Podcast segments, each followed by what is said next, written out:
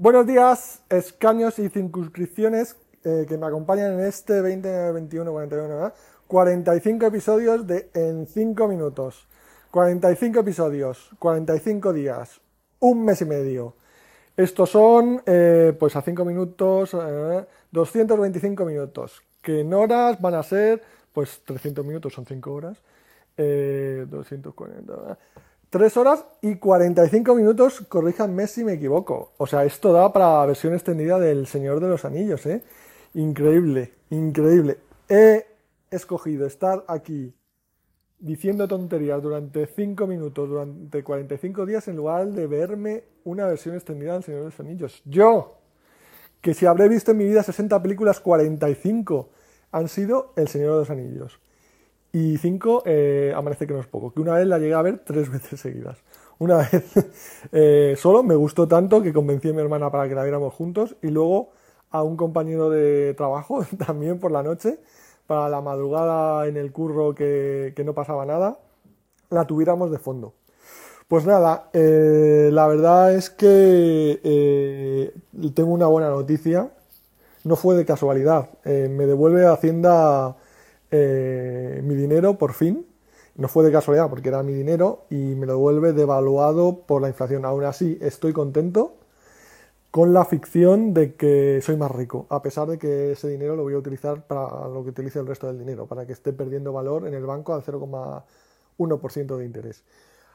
Eh, pero bueno, es como cuando te encuentras dinero en tus propios pantalones después de eh, la chaqueta, cuando vuelve el invierno.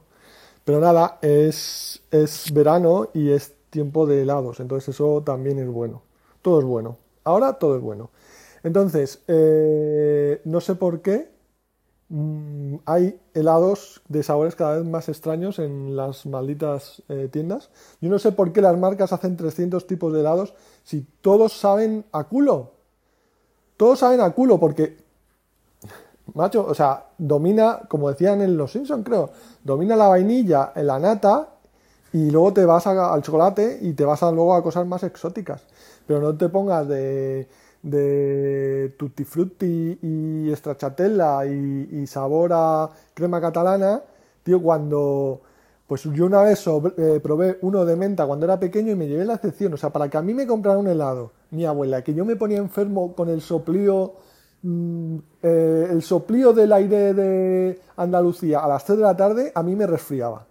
Pues para que mi abuela me comprara un helado en Benidorm, las únicas vacaciones que hemos tenido fuera del pueblo, vamos, es que era cosa así. Pues me lo pedí de menta y eso sabía a culo de Pablo Iglesias.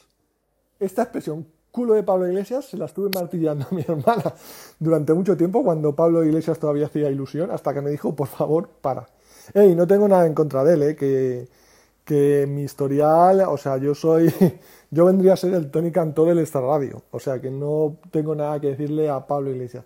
Lo único que podría reprocharle es a la gente que tuvo cierta ilusión con él, que cuando se fue de la Unión Europea para venir a, hacer política a España, eh, ahí ya deberíais haber visto de lo que iba el tema, de lo que va la vaina. Pero bueno, que, no, que yo he apoyado a gente mucho peor que él. Así que, chitón. Eh, pues nada, eh, otra cosa es que eh, a pesar de que he vuelto a ir al gimnasio, mm, tengo que caer y ayer por una chispitina de ansiedad me di un atracón. Me di un atracón de comida mm, bastante miserable. Entonces, pues nada, es que la ansiedad ya es estructural, o sea, viene y va y yo no sé por qué.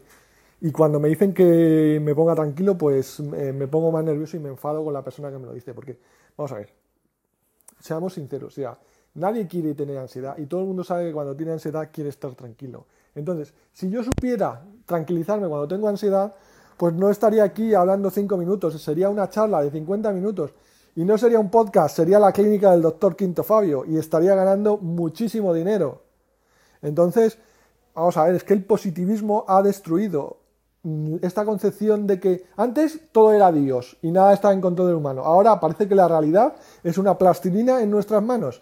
Mira, el hecho de que podamos reducir a escombros el Amazonas y que parezca la cochiquera de tu tía Clotilde de Torremocha, no significa que tengamos ni puta idea de nada.